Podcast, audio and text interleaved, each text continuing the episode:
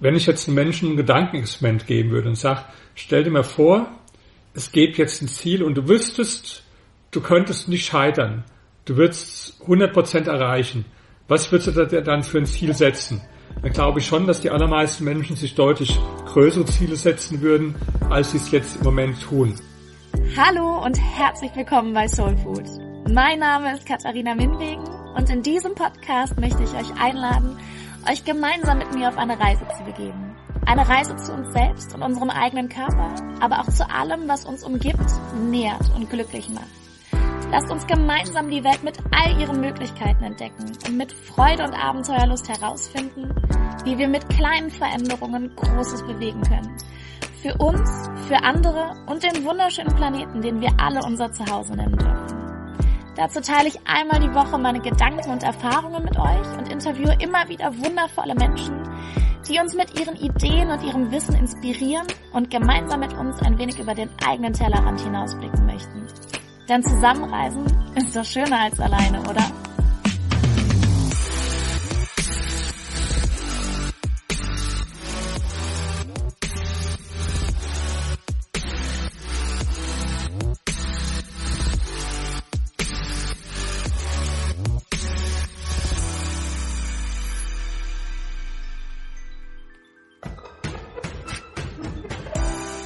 Hallo, schön, dass ihr dabei seid bei einer neuen Folge von Soul Food. Ich habe vor dieser Folge lange hin und her überlegt, ob der aktuelle Zeitpunkt für das Thema Erfolg überhaupt der richtige ist. Und bin dann ganz klar zu dem Schluss gekommen, ja, es ist der perfekte Zeitpunkt. Denn für viele ist diese Krise vielleicht auch die Möglichkeit für einen Neuanfang und endlich das zu wagen, was man sich vielleicht bisher nicht getraut hat. Dr. Zietelmann ist sicherlich jemand, der polarisiert. Er trägt bei Vorträgen gerne Hemden, auf denen I Love Capitalism zu lesen ist und vertritt grundsätzlich seine Meinung immer sehr offen und direkt. Und genau das halte ich für sehr wichtig. Denn oft sagen und tun wir doch viele Dinge nur, um zu gefallen und Widerständen aus dem Weg zu gehen. Auch heute habe ich passend zum Thema Erfolg ein schönes Zitat von Albert Schweitzer. Nicht Erfolg ist der Schlüssel zum Glück, sondern Glück ist der Schlüssel zum Erfolg. Wenn du gerne tust, was du tust, wirst du auch erfolgreich sein. Und über genau dieses Glück, das wir empfinden sollten auf dem Weg zu unserem Ziel und andere Schlüssel zum Erfolg, reden wir jetzt in unserem Interview. Hallo lieber Rainer, schön, dass du dir heute Zeit nimmst, um mal kurz zwei Sätze zu deiner Person zu sagen. Du hast Geschichte und Politikwissenschaften studiert, zwei Doktortitel und dir sowohl als Unternehmer als auch als Buchautor einen Namen gemacht. Und wenn man das zusammenfasst, dann kann man sagen, dass du in sehr vielen verschiedenen Bereichen sehr erfolgreich bist. Ich würde gerne einen deiner Buchtitel aufgreifen, in dem es heißt, setze dir größere Ziele. Was sind für dich die wichtigsten Schlüssel zum Erfolg und was hat dich in deinem Leben angetrieben und motiviert, jeden Tag aufs Neue dich für diesen Weg zum Erfolg zu entscheiden? Ich habe vor vielen Jahren die bekannteste Meinungsforscherin in Deutschland gekannt, Elisabeth Nölle-Neumann, die ist jetzt tot. Das war so die Pionierin der Meinungsforschung. Und die hat mir irgendwann mal gesagt, dass sie sich auch mit Glücksforschung befasst hat. Das, äh, inzwischen habe ich da selbst auch einiges drüber gelesen, aber ich wusste gar nicht, dass es überhaupt eine Forschung gibt über Glück.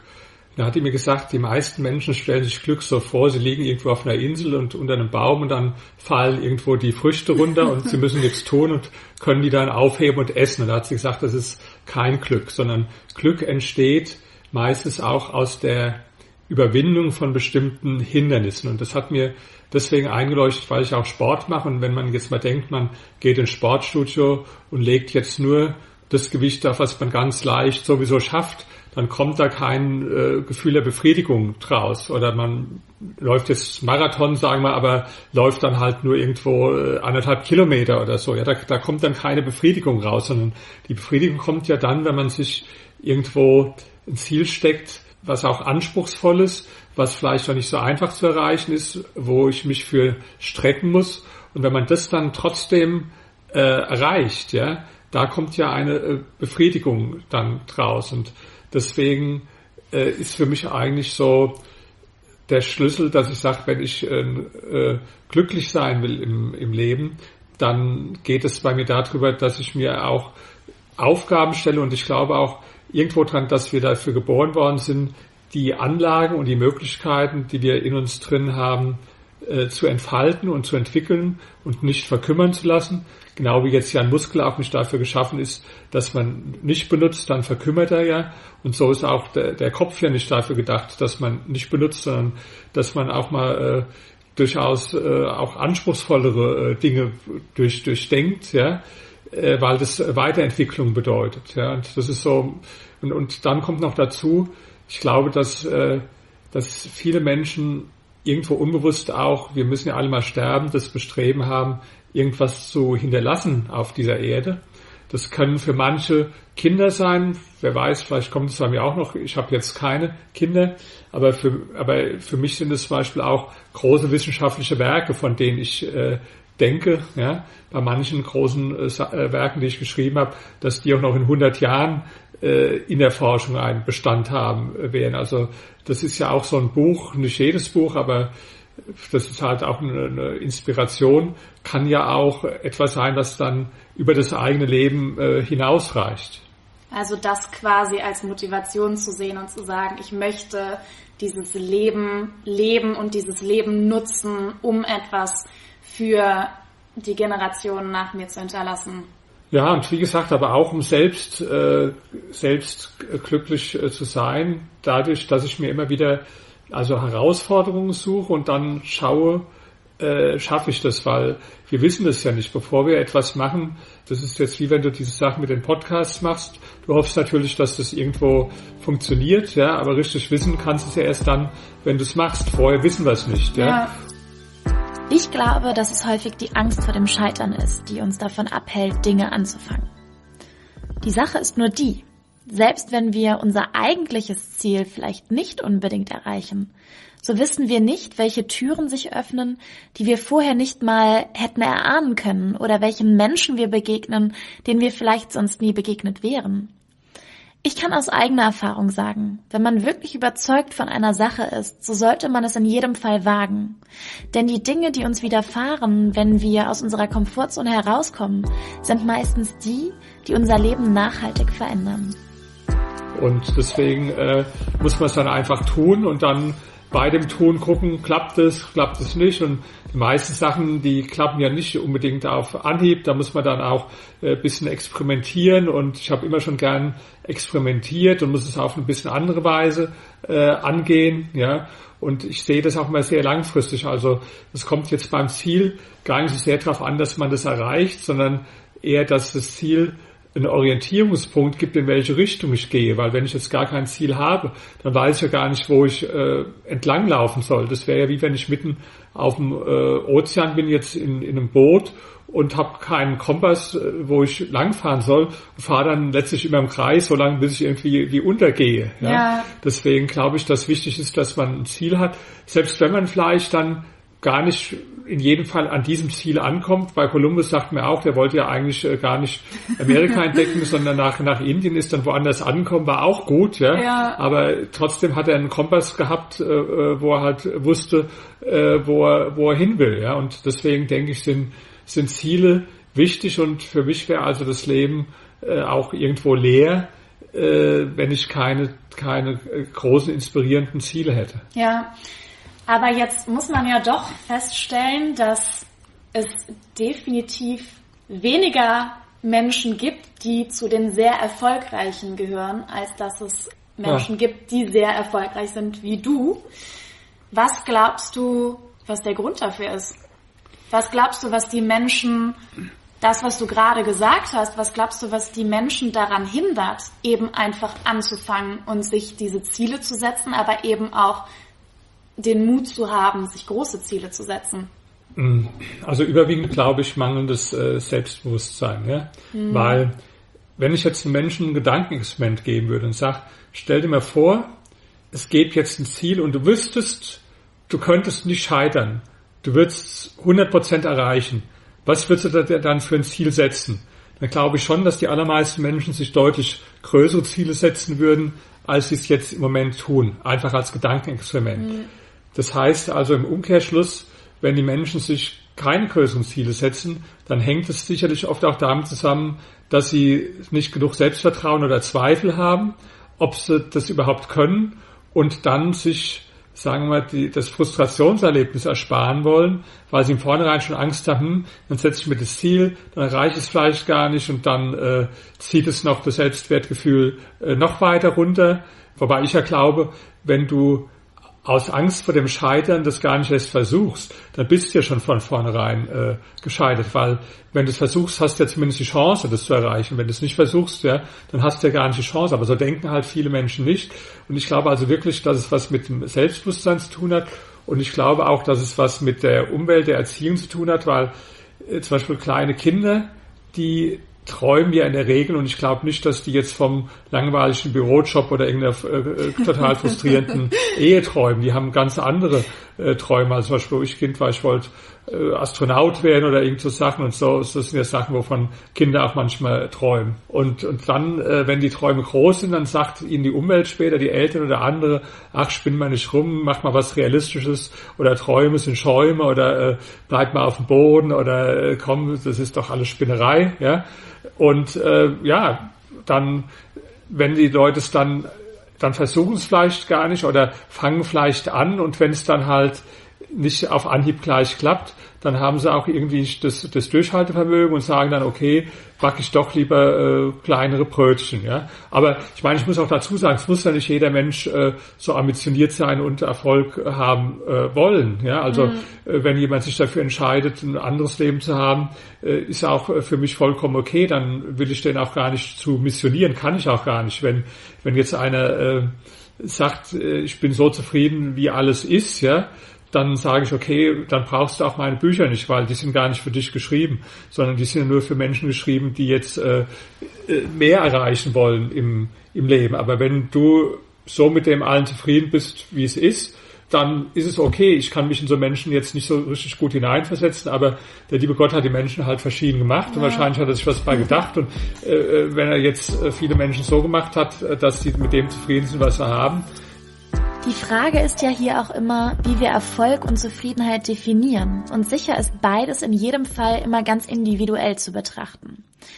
Ich bin zum Beispiel jemand, dem materielle Dinge einfach nicht besonders wichtig sind. Ich brauche nicht 30 Paar Schuhe und 20 Handtaschen, um glücklich und zufrieden zu sein. Für jemand anderes kann das aber anders sein und das ist auch okay so. Ich glaube, wenn es um das Gefühl der Zufriedenheit geht, sollte man vor allem schauen, ob man vor sich selbst die Frage nach dem bin ich es oder bin ich es nicht eindeutig mit einem Ja beantworten kann. Und kann man das nicht, sollte man versuchen herauszufinden, welche Schritte man gehen kann, um für diese Zufriedenheit zu sorgen. Ich finde es ein bisschen schade, aber okay, ist ja deren Ding. Ich sehe es nur für mich selbst und ich sehe es so für andere Menschen, die halt auch sagen, ich äh, bin also mit irgendwie einer Minimalexistenz äh, nicht zufrieden. Mit Minimalexistenz meine ich, so wie in Berlin hier, da gibt es so die Redensart, dass manche Leute sagen, wenn man fragt, wie geht's dir, dann sagen die, äh, man kann nicht meckern. Ja? Also das ist ja so ein ganz äh, niedriger Standard praktisch, äh, dass die schon dann irgendwo das für ist, wenn sie keine massive Unzufriedenheit spüren. Aber ich möchte so, wenn ich zum Beispiel heute bin ich schon ganz früh aufgestanden, weil ich mich schon gefreut habe auf das. Ich wollte unbedingt weiter was lesen und ich äh, wollte eigentlich ein bisschen länger schlafen, aber dann bin ich um halb sechs aufgewacht und dann habe ich schon äh, zwei Stunden da gelesen, weil ich mich darauf äh, gefreut habe und habe dann ähm, ein Interview schon heute früh gehabt, eine Stunde lang, wo ich mich darauf gefreut habe, habe dann einen ganz interessanten Politiker äh, getroffen, mit dem war ich äh, zwei Stunden Mittagessen, den habe ich neu äh, kennengelernt, da habe ich mich auch drauf gefreut. Jetzt haben wir hier das, äh, das Interview, ja, und so freue ich mich ja auf die, die äh, auf die Sachen und äh, Deswegen, ja, so ist das Leben, wie ich es mir halt vorstelle, dass ich nicht einfach sage, ich kann nicht meckern, sondern dass ich äh, begeistert bin von dem, was ich tue. So. Ja, und ich glaube, dass das in meinen Augen auch ein Riesenschlüssel zum Erfolg ist. Ich glaube, dass wenn wir, ich sage immer, ich glaube, aber ich weiß, dass nur wenn wir Dinge mit Liebe, mit Leidenschaft und mit Freude tun, dass wir dann eben diese größeren Ziele auch erreichen können. Und ich möchte noch mal ganz kurz aufgreifen, was du gerade gesagt hast, dass manche Menschen eben auch mit, mit weniger zufrieden sind. Und ich sehe da so ein bisschen, vor allem in unserer Gesellschaft, ähm, in der wir hier leben, ganz oft eine riesen Diskrepanz zwischen dem, was Leute vorgeben und was sie eigentlich wirklich wollen und fühlen, weil ich glaube, dass viele Leute sagen, ja, mein Leben ist in Ordnung und ich bin mit wenig zufrieden, es aber eigentlich gar nicht sind. Und eben genau das, was du gesagt hast, aus Angst vor dem Scheitern, diesen Schritt, etwas zu wagen, gar nicht gehen. Ja, also wie gesagt, Selbstvertrauen ist sehr wichtig und äh, ich habe das Glück, dass ich so schon von meinem Erziehung, von meinem Vater immer so gutes Selbstbewusstsein mit, also dass der immer mir schon gesagt hat, dass ich intelligenter bin als äh, andere Menschen. Das habe ich auch irgendwann geglaubt. Ich glaube es auch heute, dass es so ist. ja. Und äh, äh, habe dann ganz gutes Selbstvertrauen gehabt, ja. Aber ja, das haben natürlich jetzt äh, ist nicht bei jedem so und jetzt gibt es auch viele Menschen, die haben nicht so ein ausgeprägtes Selbstwertgefühl. Ich glaube, dass man das aber auch entwickeln kann und dass sich das auch dann entwickelt, wenn man jetzt dann tatsächlich auch mal Dinge tut und Zwischenziele erreicht und da äh, ein kleiner Erfolg nach dem anderen aneinanderreiht. Also ich glaube, dass Selbstbewusstsein schon auch Beweise und Erfolge braucht. Wenn jetzt einfach jemand so sagt, ja, ich bin ganz toll, aber, aber hat gar keine Belege irgendwo dafür, dann glaube ich, dass er es insgeheim selbst auch gar nicht glaubt. Also wenn man mich fragen würde, warum glaube ich, äh, dass ich äh, ganz toll bin, dann, dann kann ich auch erstens, zweitens, drittens, viertens, fünftens aufzählen, äh, Dinge, die, die ich für mich als Beleg nehme dafür. Ja? Und das glaube ich, dass es auch für einen selbst wichtig ist. Und diese Belege, die, die holt man sich halt im Leben, indem man dann ja auch Zwischenziele erreicht oder auch, ich glaube, es ist auch für Selbstbewusstsein wichtig, dass wenn wir die Dinge tun, die wir uns vornehmen, dann fühlen wir uns gut und wenn wir die Dinge nicht tun, die wir uns vornehmen, fühlen wir uns schlecht. Also ich sage mal ein Beispiel von der Diät. Wenn sich jetzt jemand vornimmt, ähm, zum Beispiel 10 Kilo abzunehmen und er hält sich dann auch relativ konsequent daran und erreicht es auch, dann wird es nicht nur seine Figur verbessern, sondern auch in ganz erheblichem Maße sein äh, Selbstwertgefühl verbessern, weil er dann sagt, ich habe mir hier was vorgenommen, ich habe mir ein Ziel gesetzt, ich habe das erreicht. Aber wenn der Mensch jetzt schon praktisch nach drei Tagen dann irgendwo auf, äh, aufgibt und wieder anfängt, seine, sein äh, Pommes und sein Schokolade und so zu essen und und die Hose wird äh, immer immer enger und da muss immer wieder zur Endungsschneiderei bringen, dann, dann wird es auch sein Selbstwertgefühl natürlich äh, negativ, weil er kriegt ja das Selbstbild von sich, ich nehme mir was vor, aber ich krieg's gar nicht auf die Reihe, ich, ich scheitere immer wieder dabei. Und so glaube ich auch, dass es für Selbstwertgefühl wichtig ist, dass man auch immer wieder sich wirklich äh, Ziele setzt und Beweise dafür schafft, äh, Wer kennt dieses Gefühl nicht, vor einem riesigen Berg zu stehen und das gesteckte Ziel gefühlt am liebsten in einem riesigen Schritt zu erreichen? Die Wahrscheinlichkeit, dass das gelingt, ist allerdings relativ gering. Deshalb sind Zwischenschritte bei allem, was wir uns an Zielen setzen, sehr, sehr wichtig. Denn so haben wir immer wieder die Chance, zum einen, wie Rainer sagt, unser Selbstbewusstsein zu stärken und können so auch flexibler bleiben. Denn manchmal ergeben sich durch das Erreichen von Zwischenzielen auch neue Möglichkeiten und Wege, um an das eigentliche Ziel zu gelangen. Weil sonst ist so ein, ja, manche sagen ja, jeder Mensch ist irgendwo äh, erfolgreich oder jeder ist irgendwo. Nee, nee, es ist halt nicht so. Es gibt halt schon Unterschiede zwischen den Menschen und äh, deswegen, also ich glaube, dass sehr viel damit zusammenhängt, äh, wie es einem gelingt, das Selbstbewusstsein äh, zu entwickeln, was für mich sowas ist wie ein Muskel, den man auch jetzt äh, zwar vom Ansatz her mitbekommt, der aber größer oder kleiner werden kann, äh, wenn man was dafür tut. Ja. ja, aber jetzt ist es ja trotzdem so, gerade wenn man vielleicht noch sehr jung ist und gerade erst anfängt, ähm, im Berufsleben ist, äh, gerade die Uni abgeschlossen hat, dann kann es ja durchaus auch passieren, dass man mal mit Ängsten zu kämpfen hat. Wie geht man denn in deinen Augen am besten mit so auftauchenden Ängsten um? Also ich glaube, Ängste gehören dazu. Ängste, die hat, hat äh, jeder Mensch sicher irgendwo. Der Mensch, der mutig ist, der ist ja, das ist ja nicht der Mensch, der keine Angst hat, äh, dann bräuchte er gar keinen Mut, sondern Mut heißt ja, dass ich auch trotz einer bestimmten Angst dann äh, Dinge tue, ja. Und ich glaube sogar ganz im Gegenteil, dass wenn Mensch sich äh, ein Ziel setzt, wo er also überhaupt keine äh, Angst hat dann davor, dass das Ziel wahrscheinlich ähm, zu klein ist, ja, weil größere Ziele, da kann man sich natürlich nicht ganz sicher sein, ob man die auch erreicht, ja. Und äh, das ist sogar für mich sogar der Maßstab dafür, wie groß ein Ziel sein soll. Also das, das muss man so ausbalancieren, meiner Meinung nach, wenn man das jetzt so groß wählt, dass es total unrealistisch ist, also dass man auch selbst nicht dran glauben kann. Wenn ich jetzt zum Beispiel sagen würde, ich werde nächstes Jahr Präsident der Vereinigten Staaten oder übernächstes Jahr fliege ich zu Mars oder so, ja. Das, das ist natürlich ein sehr großes Ziel, aber da könnte ich selbst nicht dran glauben und schon deswegen konnte ich es äh, äh, bestimmt nicht erreichen, schon weil ich selbst gar nicht dran glauben könnte, ja.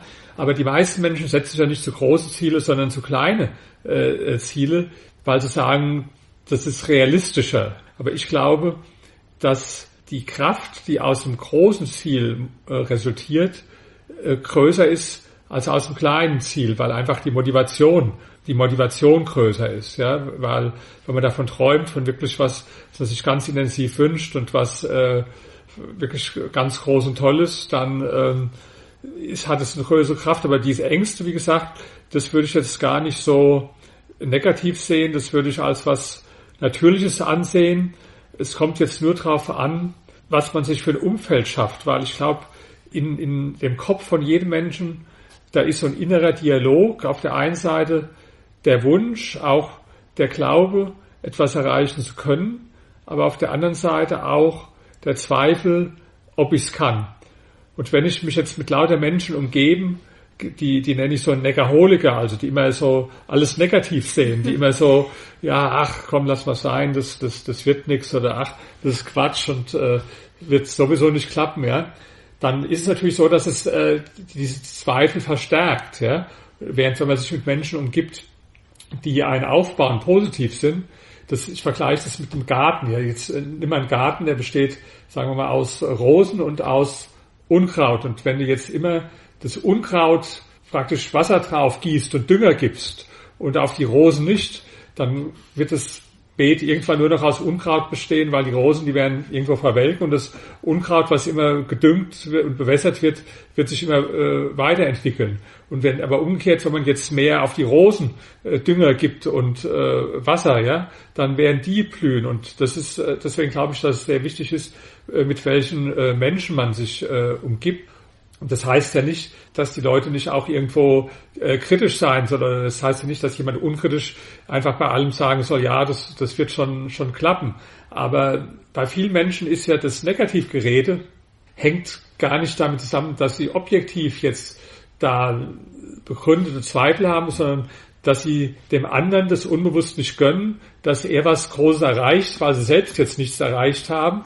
Und ich habe das mal erlebt, ein Freund von mir, der, der wollte so ein Café aufmachen und dann da hat fast jeder ihm erklärt, warum das eine blöde Idee ist, warum es nicht funktioniert und so, ja.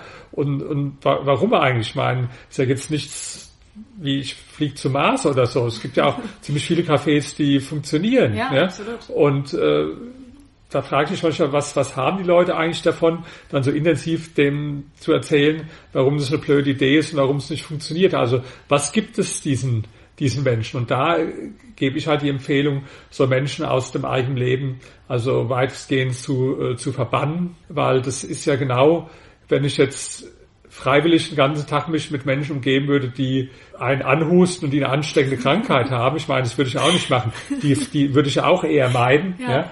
Und dann ist doch logisch, dass ich dann früher oder später selbst krank würde. Und dieses Negativdenken ist ja wie eine Krankheit, die auch ansteckend wirkt. Ja? Und genauso ist aber auch so positives Denken äh, etwas, was ansteckend wirkt. Und deswegen, äh, wenn man vielleicht auch so die Menschen nicht in seinem Umfeld hat, ich bin zum Beispiel ein großer Fan von äh, Biografien zu lesen. Ich habe jetzt für mein nächstes Buch in letzter Zeit äh, habe ich dir gerade gezeigt, im Bücherregal unglaublich viele Biografien gelesen.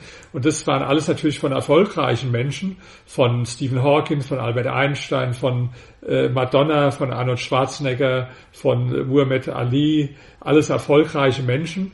Und das versetzt einen natürlich dann auch in eine positivere äh, Stimmung, ja, weil dann ich habe dann ein positives Gefühl, wenn ich solche mhm. Bücher äh, gelesen habe. Und wenn man so Menschen vielleicht selbst nicht kennt, dann kann man ja auch äh, sich so, so, so, so Bücher nehmen und versetzt sich dann in eine Welt des Erfolges rein. Und das steckt einen dann äh, eher an, als wenn man jetzt den ganzen Tag Bücher lesen würde oder Filme sehen, die ja gern so neue deutsche Filmemacher irgendwo hat auch eine Berechtigung, aber da der Drogensüchtige oder der Depression hat oder der irgendwo mit dem Leben nicht zurechtkommt, klar, so kann man auch machen, aber wenn du den ganzen Tag sowas reinziehst, dann glaube ich nicht, dass du jetzt besonders äh, gut drauf bist. So. Ich finde, dass es ganz allgemein wichtig ist, sich mit Menschen zu umgeben, die dir Energie schenken und sie dir nicht entziehen und dich in deinem Wachstum und der Entfaltung deines Potenzials unterstützen, anstatt dich daran zu hindern. Das ist manchmal gar nicht so einfach zu erkennen, wer diese Menschen sind. Dafür muss man sehr stark mit sich selbst verbunden sein und im Kontakt mit anderen immer wieder in sich hineinfühlen und sich die Frage stellen, fühle ich mich gerade gut oder schlecht? Bin ich ruhig oder angespannt? Wem es schwerfällt, sich alleine zu motivieren, dem kann es darüber hinaus auch helfen, sich mit anderen Menschen zusammenzutun, gemeinsame Zeiten fürs Arbeiten zu finden und Ziele für die nächste Woche zu definieren. So passiert es nicht so schnell Ausreden zu finden und Dinge lange vor sich herzuschieben. Außerdem kann man sich gegenseitig motivieren und aufbauen, wenn es vielleicht einmal nicht so gut läuft. Aber jetzt ist es ja dann doch so, dass es auch immer, wenn man ein Ziel verfolgt, auf dem Weg zu diesem Ziel zurückschlägen kommen kann. Ja, logisch, ja. Also das, äh, das ist auch bei jedem, äh, ich habe mich ja viel mit erfolgreichen Menschen beschäftigt. Und dann ist halt die Frage, die Frage ist nicht, ob es einen Rückschlag gibt, weil der kommt sowieso. Die Frage ist ja, wie reagiere ich dann darauf, wie gehe ich damit um, mhm, ja? ja? Und da gibt es ja äh, viele Möglichkeiten und die meisten davon sind schlecht. Also die erste Möglichkeit ist, ich suche die Schuld bei anderen äh, Menschen und sage, ja, äh, der hat mich äh, belogen, betrogen und da war das und da war das. Also so sind ja die meisten Menschen irgendwo, wenn sie keinen Erfolg haben, dass sie dann, die geben der Gesellschaft die Schuld oder ihren Eltern oder die Mutter hat mich falsch auf den Pott gesetzt oder der Kapitalismus ist schuld oder äh, was, was auch immer. Der, in der Schule der Lehrer, der hat mich nicht leiden konnte, der Fahrlehrer konnte mich dann auch nicht leiden, deswegen bin ich beim Führerschein durchgefallen. So denken ja viele Menschen. Das ist schon mal ganz schlecht, weil klar gibt es sowas auch, aber das kannst du ja gar nicht beeinflussen. Also da würde ich mir jetzt gar keine Gedanken drüber machen. So, und die zweite Möglichkeit ist, dass man dann ziemlich schnell aufgibt und sagt, ach, das war, war doch nichts, ja. Äh, halte ich auch für falsch. Also so ein Durchhaltevermögen ist dann schon auch wichtig, aber jetzt nicht das Durchhaltevermögen wie jetzt so ein Nashorn, das jetzt ganz stur immer geradeaus rennt, weil das führt ja auch nicht zum Erfolg, sondern für mich äh, ist der Erfolg, besteht praktisch aus einer Kombination von Ausdauer auf der einen Seite und Experimentierfreudigkeit auf der anderen Seite. Also nimm mal an jetzt mit deinem Podcast, wenn du jetzt merken würdest, irgendwo, ja, ähm, wäre nicht so gut angenommen oder läuft nicht so gut, dann hast du zwei Möglichkeiten. Entweder du sagst, ja, war eine blöde Idee und ich gebe es auf, das äh, würde ich aber nicht so schnell machen. Oder du sagst, ja, vielleicht habe ich irgendwas falsch gemacht, vielleicht waren, muss ich irgendwas verändern, vielleicht muss ich andere Themen, vielleicht muss ich andere Gesprächspartner, vielleicht muss ich, was weiß ich, keine Ahnung, irgendwas anders machen, dass man mal experimentiert. Ja? Und erst wenn man dann wirklich verschiedene Experimente durchgeführt hat und dann sieht, ja, okay, dann muss man auch manchmal sagen, das war die Idee, die war halt nicht gut, dann macht man was anderes. Aber das ist auch meistens so, wenn man erstmal was tut, dass man auf dem Weg dahin auch manchmal dann auf ganz andere Ideen kommt. Und dann äh, lässt man das dann vielleicht irgendwann auch sein und sagt, ja, okay, die Sache war jetzt keine so gute Idee, aber jetzt mache ich was, äh, jetzt komme ich zu, zu was anderem. Das sollte man nicht so schnell tun. Man sollte auch einer Sache erstmal eine Chance geben umgekehrt sollte man aber auch jetzt nicht so lang dran festhalten. Also irgendwann muss man auch mal erkennen dann, dass man sagt, die Idee, die war halt nicht so, so gut und ich, äh, ich lasse es jetzt sein. Und das ist im Prinzip die, die Kunst, die auch nicht mehr so einfach ist, zu entscheiden, wann sage ich jetzt, die Idee, die war schlecht und ich äh, mache was anderes oder wann sage ich, nee, ich gebe der Sache noch mal eine Chance und probiere es auf eine andere Art und Weise. Jetzt würde mich, ich habe vor noch gar nicht allzu langer Zeit ähm, etwas was sehr Interessantes gelesen. Da ging es nämlich auch um Ziele, die wir uns setzen und darum, dass wir ganz oft, wenn wir uns ein Ziel setzen, bestimmte Erwartungen an das Erreichen dieses Ziel knüpfen. Also sprich, wir sagen, wenn wir dieses Ziel erreicht haben, dann fühlen wir uns gut oder dann ist alles besser oder du weißt, was ich meine. Ja. Dazu wurde aber gesagt, dass ganz oft, wenn wir das tun, dass wir quasi einfach nur unseren Fokus auf diese Erwartung an das Erreichen des Zieles legen, dass wir dann die einzelnen Schritte die auf dieses Ziel hinführen, völlig aus den Augen verlieren. Wie siehst du das? Also ich meine schon klar, der, es muss auch der Weg zu dem Ziel Freude machen, mhm. ähm, weil das Ziel zu erreichen, das klar, das gibt einem ein gutes Gefühl, wenn man es erreicht hat, aber das dauert ja auch nicht ewig an. Im Gegenteil, wenn ich dann das Ziel erreicht habe, kann sogar sein, dass dann mal vorübergehend eine gewisse äh, Leere auftaucht, ja, äh, und ich muss es ja dann durch ein anderes Ziel wieder wieder ersetzen, so. Also insofern ähm, ist natürlich die allerlängste Zeit ist man ja unterwegs auf dem Weg dahin und man hat dann ja auch Zwischenerfolge und äh, Zwischenschritte, wo man dann Erfolgserlebnisse hat. Aber es muss auch der Prozess, der Prozess an sich muss äh, muss Freude machen, wenn man da keine Freude dran hat. Also ich gebe ein Beispiel. Ich habe jetzt ja oft äh, hübsche Mädchen kennengelernt, ja, und da ging es mir jetzt nicht nur um das Ziel äh, an sich, sondern auch dieser Prozess selbst dann, äh, auszugehen, jemanden kennenzulernen ja. und dann, das, das hat mir jetzt auch, oder macht mir auch eine Freude so, ja, macht mir Spaß. Wenn jetzt aber so einer ganz verkrampft und äh, läuft rum und sagt, ich brauche jetzt eine Frau oder was weiß ich, aber es macht ihm eigentlich gar keinen, keinen Spaß jetzt dieser äh, Prozess selbst, ja, sondern nur so krampfhaft auf das Ziel ausgerichtet, dann wird es eher schwieriger, auch das Ziel zu erreichen, weil dann hat man ja auch eine gewisse Verkrampftheit äh, sozusagen. Also es muss auch immer schon äh, klar, wenn ich jetzt zum Beispiel ein Buch schreibe, das Ziel ist dann, dass das Buch dann rauskommt, dass ich es in den Händen halte, dass es Erfolg hat, aber mir macht auch der Weg dahin Spaß. Also mir macht es jeden Tag ein bisschen weiter daran äh, äh, arbeiten Freude und nicht erst nur, wenn ich das fertige Produkt äh, in, in der Hand habe. Also das ist schon äh, ganz wichtig so.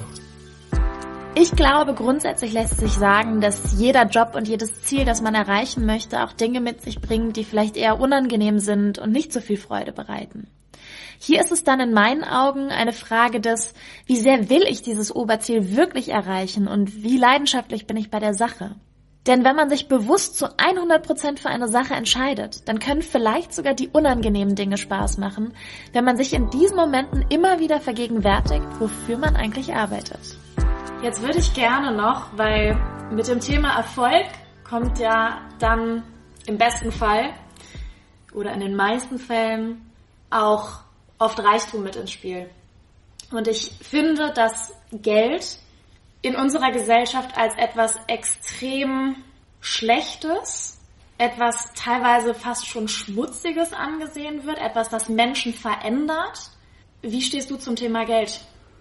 Ja, also ich glaube, äh, das stimmt, was du sagst, also dass äh, viele Menschen ähm, irgendwo eher zum Geld eine negative Beziehung haben. Also das, das sieht man schon so, dass die Leute immer sagen, ja, mir, mir geht es gar nicht ums Geld. Also jetzt ist gerade vor ein paar Tagen der Sigmar Gabriel, ehemaliger SPD-Chef zum Aufsichtsrat der Deutschen Bank und das Erste, was er gleich gesagt hat, ja, um, ums Geld geht es mir gar nicht. Also so, als ob das was Schlechtes wäre, wenn einer sagt, mir, mir geht es ums Geld. Ja? Und ähm, ich verstehe es nicht ganz, äh, warum das so ist, weil muss man überlegen, was, was ist eigentlich, wenn ich jetzt zu wenig Geld habe. Also ich glaube ja, dass viele Probleme von Menschen daher kommen, dass sie zu wenig Geld haben. Das ist auch, man hat mal untersucht, worüber sich so Ehepaare streiten, ja, und da war so ein Hauptfaktor, dann war, waren immer Dinge, die mit Geld zu tun haben. Also das ist ja so, dass es äh, zu vielen Sorgen und auch Problemen führt es sagt ja auch keiner irgendwo, dass er strebenswert ist, jetzt äh, arm zu sein. Aber die Leute sagen dann, ja, arm sein will ich nicht, aber reich sein will ich auch nicht so, ja. Und äh, die Frage eigentlich, warum nicht? Weil was heißt reich sein eigentlich? Für mich heißt es jetzt auch nicht in erster Linie, dass ich mir äh, besonders teure Luxusgegenstände kaufe. Klar, ich habe hier eine schöne Wohnung, aber ich könnte mir auch eine kaufen, die jetzt äh, zehnmal so teuer äh, wäre oder so. Das ist jetzt für mich nicht so ein hoher Wert. Ich habe äh, ein schönes Auto, aber ich habe halt auch nur eins. Das habe ich schon seit zehn Jahren. Ich, ich könnte mir jetzt auch morgen Rolls-Royce kaufen, neun oder auch drei oder, oder vier oder fünf. Aber das wäre jetzt nicht was, was mich jetzt persönlich so stark motivieren würde, ja, sondern äh, was mich motiviert, ist ähm, das Gefühl von Freiheit, ja, dass ich sage, ich habe so viel Geld, dass ich nicht arbeiten muss, um irgendwo wie die meisten Leute meine Miete zu bezahlen, Rechnung zu bezahlen, sondern äh, dass ich den ganzen Tag den Dingen nachgehe, die mir Freude machen. Also ich kann jetzt meine Bücher schreiben, äh, ich kann überall hin verreisen, äh, wo ich will. Und wenn ich jetzt morgen sagen würde, ich will gar nicht mehr hier leben, sondern ich will in äh, Amerika leben oder in China oder in London oder was weiß ich, dann wäre das gar kein Problem. Dann würde ich halt dahin hinziehen und, und da leben. Ja? Und deswegen ähm, ist Geld schon auch was, was einem Freiheit gibt. Ja? Wenn ich kein Geld habe, muss ich in der Regel ja als äh, für jemand anders arbeiten, oft als Angestellter. Ja, das heißt, dann ist ein anderer Mensch da, der über mein Leben bestimmt, der mir sagt, äh, was ich äh, tun soll, ja, was mir jetzt zuwider wäre, ich, der, der mir morgens, also praktisch, dass meine Zeit fremd bestimmt ist, was ich jetzt tue und ähm, ich konnte nicht mal Mittagsschlaf machen, so was ich gerne mache, weil, weil der dann sagt, nee, das, das, das geht hier nicht. Ja. Ich mache Mittagsschlaf, weil ich stehe dann auf, wann ich will. Ich äh, mache Mittagsschlaf, wann ich will. Ich gehe dann zu Bett, wann ich will. Ich verreise, wo ich will. Ich arbeite, wo ich will. Und das ist ein selbstbestimmtes Leben. Und das ist halt äh, entweder nur möglich, wenn du sehr viel Geld hast oder wenn du auf alles total verzichtest. Klar, wenn du jetzt sagst, ich äh, lebe jetzt in der, absolut in der Sozialwohnung, äh, bin Hartz-IV-Empfänger und dann hast du auch die Freiheit, kannst du auch den ganzen Tag äh, tun und lassen, was du willst, ja. Aber da musst du halt dann auch akzeptieren, äh, so zu leben, wie halt ein Hartz-IV-Empfänger lebt. Du musst halt äh, hier und da immer mal wieder zu dem Amt und die sagen dann doch, du musst vielleicht arbeiten oder so und dann musst du irgendwie sehen, wie du dich davor drückst, ja. Und ähm, Zudem gibt es einem auch ein gewisses Gefühl der Sicherheit, weil diese Ängste, was du gesagt hast, Unsicherheit, die haben ja oft auch mit Existenzangst zu tun. Mhm. Äh, kann ich jetzt meine Miete bezahlen oder äh, wie stehe ich jetzt wirtschaftlich da? Habe ich Schulden vielleicht oder was weiß ich? Das sind ja auch alles Dinge, die jetzt keine angenehmen Gefühle äh, erzeugen. Ja, aber was glaubst du, woran das liegt? Ähm, weil mir fällt es total auf, dass es so viele Menschen gibt, die sagen, Geld ist mir nicht wichtig. Glaubst du, dass das auch eher aus so einer Angst heraus ist, dass man, dass man es gar nicht zu Reichtum schaffen kann? Was glaubst du, woran das liegt, dass Menschen solche, solche Äußerungen treffen?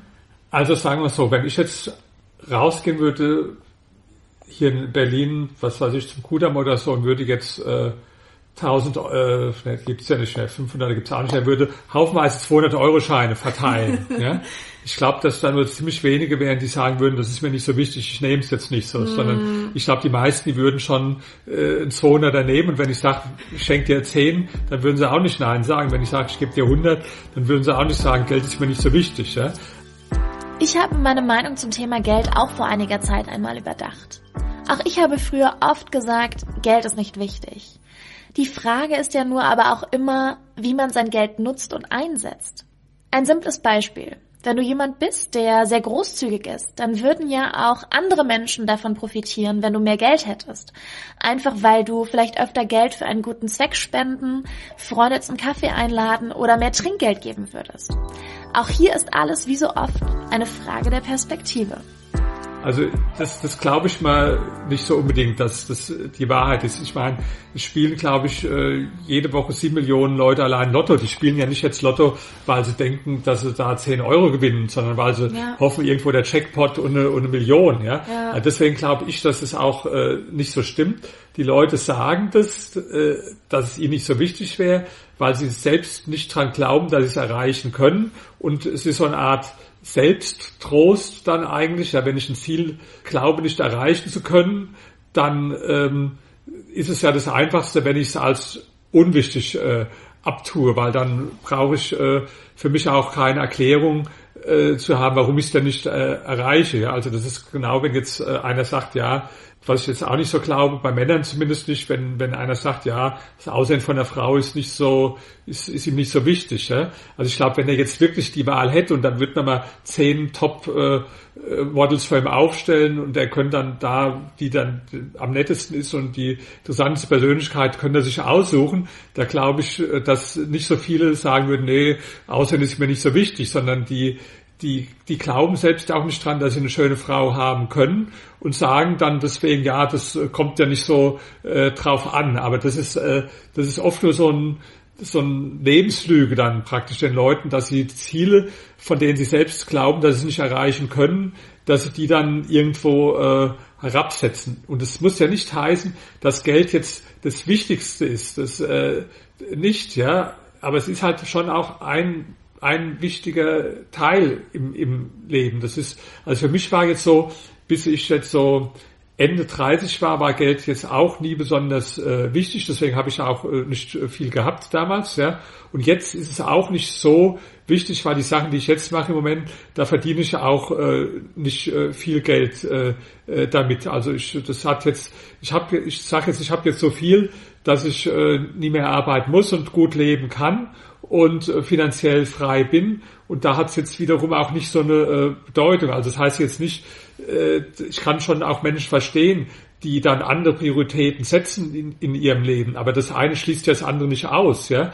Also wenn ich jetzt sage, äh, zum Beispiel, mir ist jetzt wichtig, äh, wichtiger in der Wissenschaft was zu erreichen oder äh, Anerkennung mit Büchern zu haben, dann kann ich ja trotzdem auch viel Geld haben. Oder wenn einer sagt, mir ist das Familienleben sehr wichtig, ja, dann das schließt sich ja nicht aus, dass er trotzdem auch viel Geld hat. Also das sind ja so Sprüche, die auch richtig dumm sind, so wie wenn einer sagt, äh, lieber arm und gesund als reich und krank, als, ob's, als ob das jetzt eine Alternative wäre, dass praktisch, äh, wenn man reich wäre, dass man dann krank würde damit.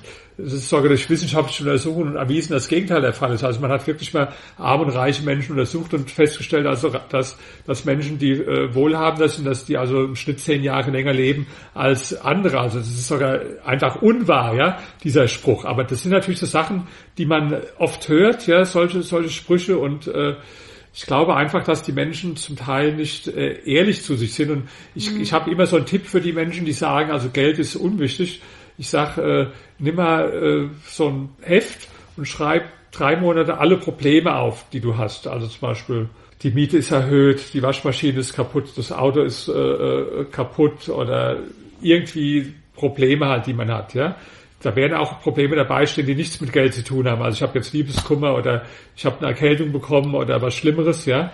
Aber wenn man dann trotzdem mal auf die rechte Seite äh, dann einen Stift nimmt und streicht alle Probleme durch, die man nicht hätte, wenn man jetzt sehr, sehr reich wäre, ja, da glaube ich, dann würden schon sehr, sehr viele Probleme äh, wegfallen. Mhm. Und, und selbst die Probleme, die man nicht mit Geld lösen kann, die wären auch manchmal ein bisschen einfacher. Ich habe jetzt einen äh, Bekannten, der hatte irgendwo Prostatakrebs und der wollte es dann nicht operieren lassen. Er hat von irgendeiner Bestrahlung oder so gehört, die gibt's nur in Kalifornien, die gibt's ja nicht so. Die hat irgendwo 50.000 Dollar gekostet, was für ihn nicht viel Geld war. Da ist er vier Wochen nach Kalifornien und hat sich da bestrahlen lassen. Also das heißt, selbst die Probleme, die jetzt äh, äh, nichts mit Geld zu tun haben, ja, die können ja manchmal auch dann abgemildert werden, äh, wenn man jetzt äh, viel Geld hat oder jetzt sagen wir, wenn man Liebeskummer hat, ja.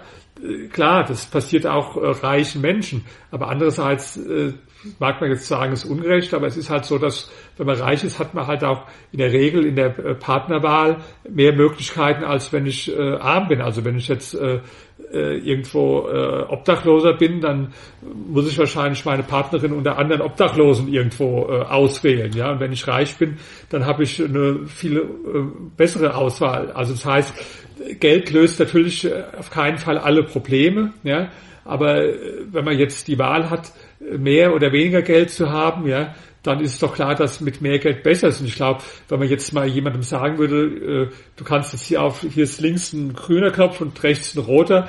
Der, der grüne Knopf heißt, äh, äh ich lebe ab morgen mit äh, 20 Millionen und der rote Knopf heißt, ich lebe ab morgen mit äh, immer nur von irgendwo 2000 Euro im Monat, dann weiß ich nicht, wie viele Menschen wirklich jetzt den Knopf für die 2000 äh, äh, drücken würden. Also ich glaube, dass es äh, dass es äh, unehrlich ist. Aber andererseits, ich habe auch nichts dagegen, wenn jetzt jemand sagt, Geld ist nicht so wichtig, ja, dann ähm, ist ja okay, wenn er so sagt. Nur wenn der gleiche Mensch dann neidisch ist und, und dann sagt, ja, aber die Millionäre müssen jetzt mehr besteuert werden, man muss denen jetzt mehr wegnehmen, so, dann, dann fängt es an, mich zu stören, weil wenn du jetzt selbst sagst, für mich ist Geld nicht wichtig, sage ich, okay, habe hab ich doch gar kein Problem damit, dann ist für dich nicht wichtig, aber dann gönnst doch anderen Menschen, statt jetzt zu sagen, äh, ich überlege jetzt, wie man es dem wegnehmen kann. Also das ist ja praktisch die ganze SPD, die lebt ja jetzt nur noch davon, da kommt irgendwo jede Woche neuer Vorschlag, wie man reichen Menschen äh, Geld wegnehmen kann. Und das scheint ein Thema zu sein, was sie so sehr elektrisiert, ja.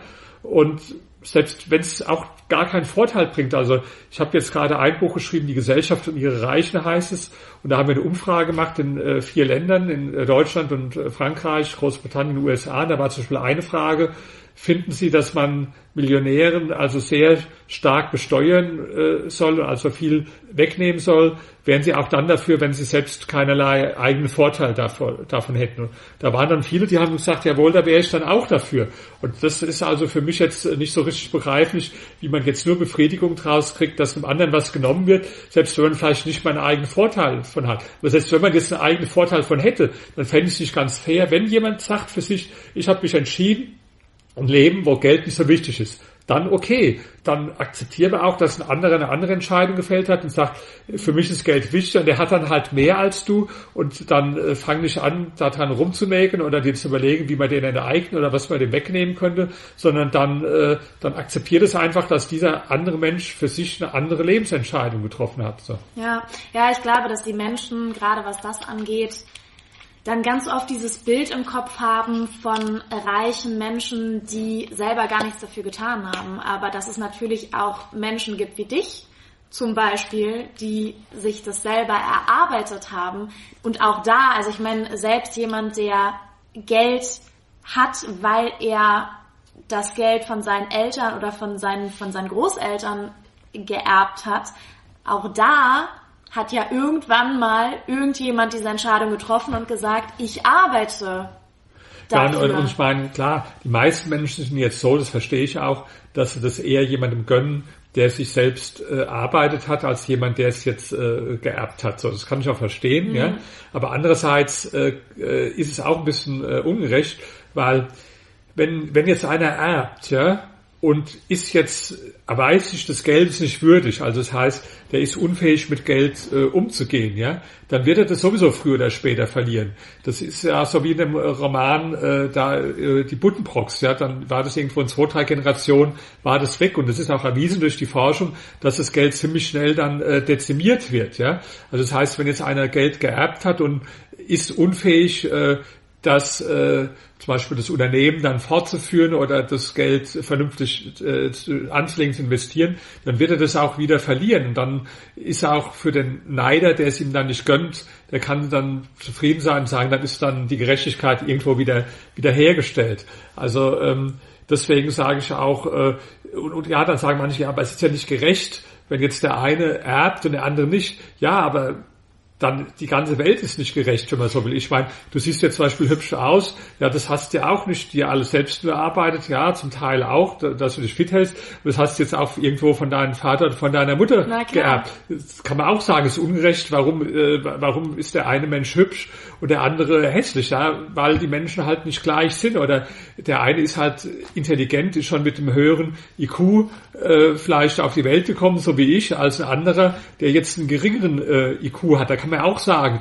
das ist ungerecht. Und wenn man jetzt, jetzt zu, zu, zu Ende denken und wollte alle Menschen gleich machen, müsste man ja praktisch dann fordern, dass du jetzt eine äh, Schönheit, äh, das Gegenteil von einer Schönheitsoperation, also müsstest du jetzt praktisch das Gesicht so operieren lassen, dass du jetzt äh, hässlich wirst, äh, damit, äh, damit die Gleichheit irgendwo hergestellt ist. Oder der jetzt äh, intelligent ist, der müsste dann so viel saufen, dass die Gehirnzellen absterben, damit er dann auf dem Level von anderen Menschen ist. Also das ist äh, offenbar Quatsch so, ja. Also ja. Die, die, die Menschen sind nicht gleich, ja. Und der liebe Gott wird sich auch was bei gedacht haben, dass die Menschen nicht gleich gemacht hat. Und der eine hat halt den Vorteil, der hat vielleicht jetzt viel Geld geerbt, dafür hat der andere ein gutes Aussehen geerbt, der andere hat vielleicht äh, das Talent zum guten Sportler geerbt. Aber ich glaube, die meisten Menschen haben irgendwas in sich drin, was, wenn sie daran arbeiten und mobilisieren, äh, wo sie einen Vorteil draus, äh, draus ziehen können in, in ihrem Leben. Und wenn es kein Geld ist, was er geerbt hat, und ich weiß auch gar nicht, zum Beispiel, wenn ich jetzt entscheiden könnte. Also, also ich habe, äh, meine Eltern, die haben eh nicht so viel, ich habe auch auf das Erbe da verzichtet, ich wollte gar kein Geld erben, weil äh, selbst wenn ich jetzt sehr reiche Eltern hätte, irgendwo, mir gibt es jetzt mehr Befriedigung, dass ich sagen kann, ich habe es jetzt selbst äh, äh, geschafft für mich. Ja? Also weiß gar nicht, ob das jetzt so als strebenswert ist, überhaupt viel Geld mhm. zu erben. Manche können dann ja auch gar nicht damit äh, mit umgehen. Jetzt waren wir ja eben schon ganz kurz beim Thema Gesundheit. Du bist ja körperlich extrem fit, ernährst dich vegetarisch seit wie vielen Jahren schon? 15, über 15 Jahre. Über 15 Jahren. Was hat diese körperliche Fitness und die Ernährung in deinen Augen für einen Einfluss auf den Erfolg, den du hast? Ja, das weiß ich jetzt nicht so. Ich meine, ähm, das ist auch eine Mischung. Woher kommt es? Also zum Teil mhm. ist es ähm, sicher auch, äh, auch wieder da geerbt. Ja, also bei mir ist jetzt so, meine Oma ist 106 Jahre alt geworden, zwar die älteste Frau von Hessen. Mein äh, Vater wird jetzt 91, meine Mutter wird äh, 97, äh, die sind auch noch äh, gesund und fit. Ja, also das ist ja auch nicht das eigene Verdienst zum Teil, das ist ja auch einfach äh, vererbt dann. Ja. Und, ähm, naja gut, aber trotzdem. Und, und klar, aber nur zum Teil. Wenn ja. ich jetzt, wenn ich mich jetzt darauf ausruhen würde und sage, also ich äh, ich, ich sauf jetzt den ganzen Tag und esse von morgens bis abends Pizza, Schokolade, äh, Pommes und mache keinen Sport, dann wird mir genau. auch die Genetik, also es ist schon eine Kombination. ja. Und zum Teil ist natürlich auch ein, ein, Geschenk vielleicht von vom lieben Gott, wenn man die Gesundheit äh, äh, hat. Und äh, da glaube ich auch schon, es hängt viel mit der Lebensweise zusammen, aber bis zu einem gewissen Grad spielt da vielleicht auch Glück tatsächlich auch eine Rolle. Grundsätzlich denke ich, dass ein gesunder, fitter Mensch durchaus dadurch in der Lage ist, zu seinem Erfolg beizutragen. Alleine durch die erhöhte Stressresistenz bei regelmäßigem Sport, durch die Ausschüttung verschiedener Hormone oder eine erhöhte Resistenz gegen fast jede Art von Krankheit durch eine gesunde und ausgewogene Ernährung lässt sich meiner Meinung nach ein Vorteil herstellen. Denn ein gesunder Geist kann eben nur in einem gesunden Körper leben und deshalb brauchen wir wohl beides, um auf Dauer erfolgreich zu sein. Ich zum Beispiel, ich bin zwar durch und durch, ich habe Blutdruck 110 zu 70, meine Bandscheiben sind wie vom 30-Jährigen, obwohl ich viel Sport mache und mein Blutwert ist perfekt. Aber ich habe auch im Moment, ich habe zum Beispiel eine, eine, Augenkrankheit, dass es äh, mir äh, schwer fällt äh, zu lesen und die muss auch eventuell äh, operiert werden. Ja, Das ist auch eine Sache, da, da hat man dann keinen Einfluss äh, äh drauf unbedingt. Das äh, muss man dann vielleicht einfach auch hinnehmen, dass, ja. es, dass es so ist und um sollte umso mehr dankbar dafür sein, wenn man gesund ist. Also bei mir persönlich, ich gehe fast jeden Sonntag in die Kirche und jetzt nicht lang, eigentlich nur fünf bis zehn Minuten, aber ich stelle immer so, so zwei Kerzen auf und die erste sage ich so, bete ich für die Gesundheit von äh, äh meinen Eltern und äh, Freundinnen, ja, und äh, beim zweiten Kerze sage ich immer so, äh, danke für die Kraft und für die Gesundheit, die du mir gegeben hast, weil es auch bis zu einem gewissen Grad natürlich schon äh, was ist, wo man einfach dankbar für sein sollte und, und nicht erst warten sollte, bis man krank wird, weil viele Menschen, die wissen die Gesundheit erst dann zu schätzen, wenn sie überhaupt äh, dann äh, nicht mehr gesund sind. Und da sage ich, warum eigentlich? Ja, du kannst doch auch eigentlich jetzt schon wirklich dankbar und zufrieden sein, dass du gesund bist und glücklich auch sein darüber, dass du gesund bist. Und ich finde ja so, dass, dass im Leben die Grundhaltung ist, eine Mischung von Zufriedenheit und Unzufriedenheit oder von, von Dankbarkeit und Unzufriedenheit. Also wenn du jetzt total nur zufrieden bist mit allem, dann entwickelst du dich ja nicht mehr weiter, dann äh, wird auch, würdest du keinen Sport mehr machen, dann würdest du auch nicht, nicht äh, gesund ernähren, dann würdest du auch im Beruf nicht mehr vorankommen. Aber wenn du jetzt natürlich nur immer irgendwo unzufrieden bist, wäre ja auch blöd. Also ich glaube, das ist das richtige mhm. Verhältnis zwischen Dankbarkeit für das, was man hat und einer gewissen Unzufriedenheit, die einen dann vorantreibt, ja, dass das so, glaube ich, sehr wichtiger Schlüssel ist, um, um glücklich zu sein im Leben. Jetzt ist das eine sehr, sehr schöne Überleitung zu meiner letzten Frage, die ich immer all meinen Podcast-Gästen stelle. Hast du andere Dinge, die dir helfen, in deinen Alltag Bewusstsein zu integrieren, Achtsamkeit zu integrieren, Stress zu reduzieren? Das muss nicht sein, was du auf einer täglichen Ebene in deinen Alltag integrierst, sondern das kann auch was sein, was du vielleicht einmal die Woche machst. Aber einfach etwas, was dich näher zu dir selbst bringt. Ja, also das äh, sind ganz viele Dinge. Da ist es gar nicht nur eine Sache, die mir da einfällt, weil das ist ja wichtig, gerade wenn man sehr intensiv äh, lebt und sehr intensiv arbeitet, dann ist ja auch umso wichtiger, dass man auf der anderen Seite die die Entspannung hat und das äh, ja auch das Gegenteil davon, ja. Also zum Beispiel, ich mache jeden Mittag Mittagsschlaf, ja, das ist also nur wenn ich mal in andere Städte äh, fahre, dann geht es nicht, dann schlafe ich aber im Flieger und am Rückflug auch. Also ich schlafe praktisch immer mehrfach äh, täglich, manchmal schlafe ich auch dreimal, äh, also nachts und dann noch zweimal. Also der Schlaf, der ist schon sehr wichtig für mich. Ich mache autogenes Training seit, ähm, glaube ich, auch über 30, 30 Jahren mache ich autogenes Training, auch fast jeden Tag. Ja, das ist also auch für mich äh, sehr wichtig. Dann äh, Sport. Ich mache seit äh, 42 Jahren äh, äh, trainiere ich. Ja? Und jetzt nicht so lang, eine halbe Stunde meistens, aber dann auch sehr äh, intensiv, ist also auch wichtig. Ja? Dann auch ähm, äh, Sex ist für mich sehr wichtig. Also ich bin schon jemand, der auch mehrfach in der Woche Sex hat und zwar so, dass es mir also richtig Freude macht. Das ist auch was, wo ich sehr gut, sagen wir, mich äh, entspannen oder wo man einfach ja an andere Sachen dann nicht denkt. Ja, also das sind schon alles äh, Dinge und im Sommer bin ich immer nur in der Sonne, also ich äh, bin praktisch nie äh, in geschlossenen Räumen, weil alles, was ich lese, dann, dann liege ich in, in der Sonne, verreise auch viel in Urlaub, also es sind schon jetzt nicht nur eine Sache, ja, sondern eigentlich sehr viele und deswegen, also die, die Freundin von mir, die haben immer gesagt, dass ich ähm, eine große so Ruhe für sie ausstrahle, was andere Leute gar nicht so verstehen aus dem Arbeitskontext, weil die mich als Mensch kennen, auch der eine hohe, sagen wir mal, Energie hat, aber die erleben mich dann halt in anderen Situationen, haben immer gesagt, äh, dass ich so eine große äh, Ruhe vermittle und auch nicht sehr oft so gestresst bin. Klar, das ist bei jedem Mal, aber das ist bei mir eigentlich äh, nicht so oft der Fall, dass ich jetzt so so gestresst bin oder so einen gestressten äh, Eindruck mache. Also wie gesagt, das ist jetzt nicht nur eine Sache, sondern hast ja gesehen, das war jetzt ja eine lange Antwort. Ja. Das sind äh, ganz, ganz viele Dinge. Und die Leute, die mich jetzt nicht kennen, die denken immer, dass ich Tag und Nacht arbeiten würde oder ein Workaholic wäre. Das glaube ich jetzt nicht, weil ich glaube, wenn man die Stunden zusammenzählt, die ich arbeite, dass es gar nicht viel mehr ist als bei vielen anderen Menschen, nur dass ich die Sachen wahrscheinlich effizienter mache und äh, konzentrierter äh, äh, mache, ergebnisorientierter äh, mache als andere Leute, ja. Und äh, da ich aber sehr viele Sachen immer delegiere, das ist vielleicht äh, klar, was mir jetzt noch einfällt, das Hauptgeheimnis, also dass ich äh, prinzipiell Sachen, die mir keine Freude machen, also fast alle Sachen, die mir keine Freude machen, äh, von, von äh, anderen Menschen erledigen lasse. Also es gibt so ein paar Sachen, die ich nicht so gerne mache, die ich nicht delegiere. Das ist zum Beispiel ähm, so bei meinen Büchern muss man Korrektur lesen. Das überlasse ich jetzt nicht nur anderen, das mache ich schon selbst. Das macht mir jetzt keine große Freude hatte ich jetzt gerade auch, oder die, die Übersetzungen ins Englische zu prüfen, mhm.